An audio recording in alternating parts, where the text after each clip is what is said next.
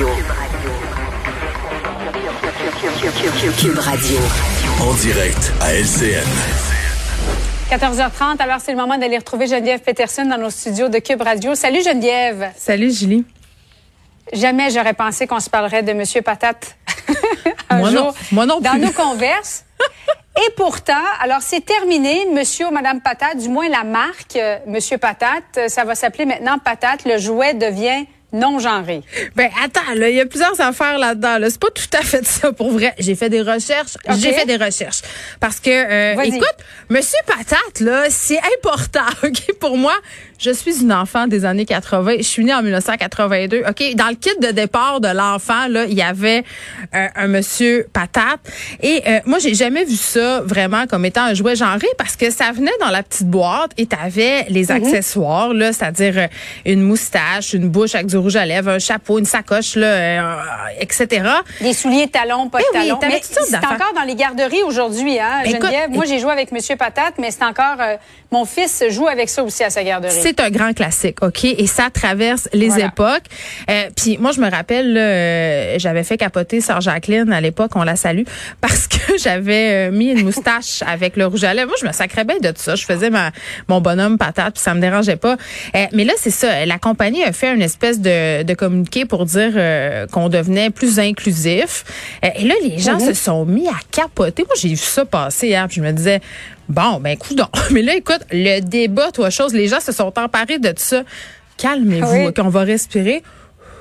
Personne, personne va nous prendre Monsieur Patate. Là, c'est pas ça qui est en train d'arriver. Ça va s'appeler euh, Monsieur Tête de Patate. On devient plus inclusif.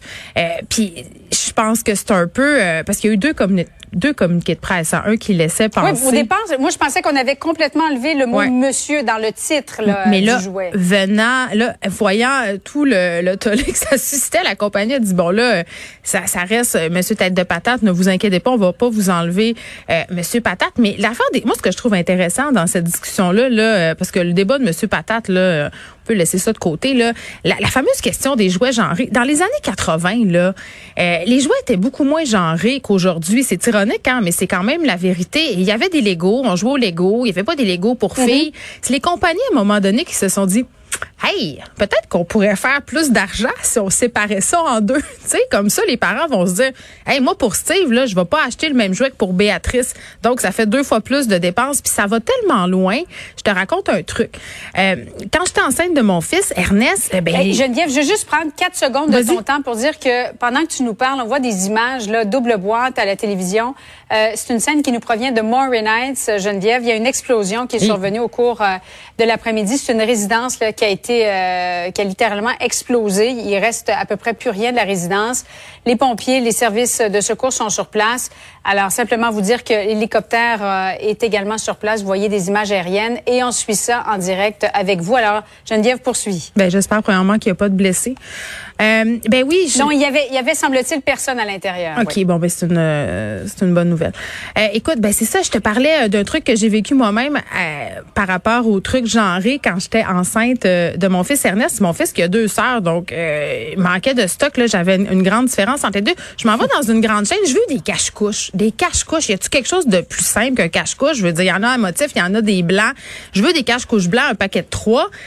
Dans le magasin, c'est séparé en deux. Et là, sur les cache-couches pour filles, on a cousu avec une, une machine, je sais pas, euh, avec du fil rose. Fait que, vraiment, là, on voulait euh, différencier les deux sortes de cache-couches. Pourquoi, dans le fond? Pour que je puisse pas acheter les mêmes pour mes deux enfants, donc pour que j'achète plus.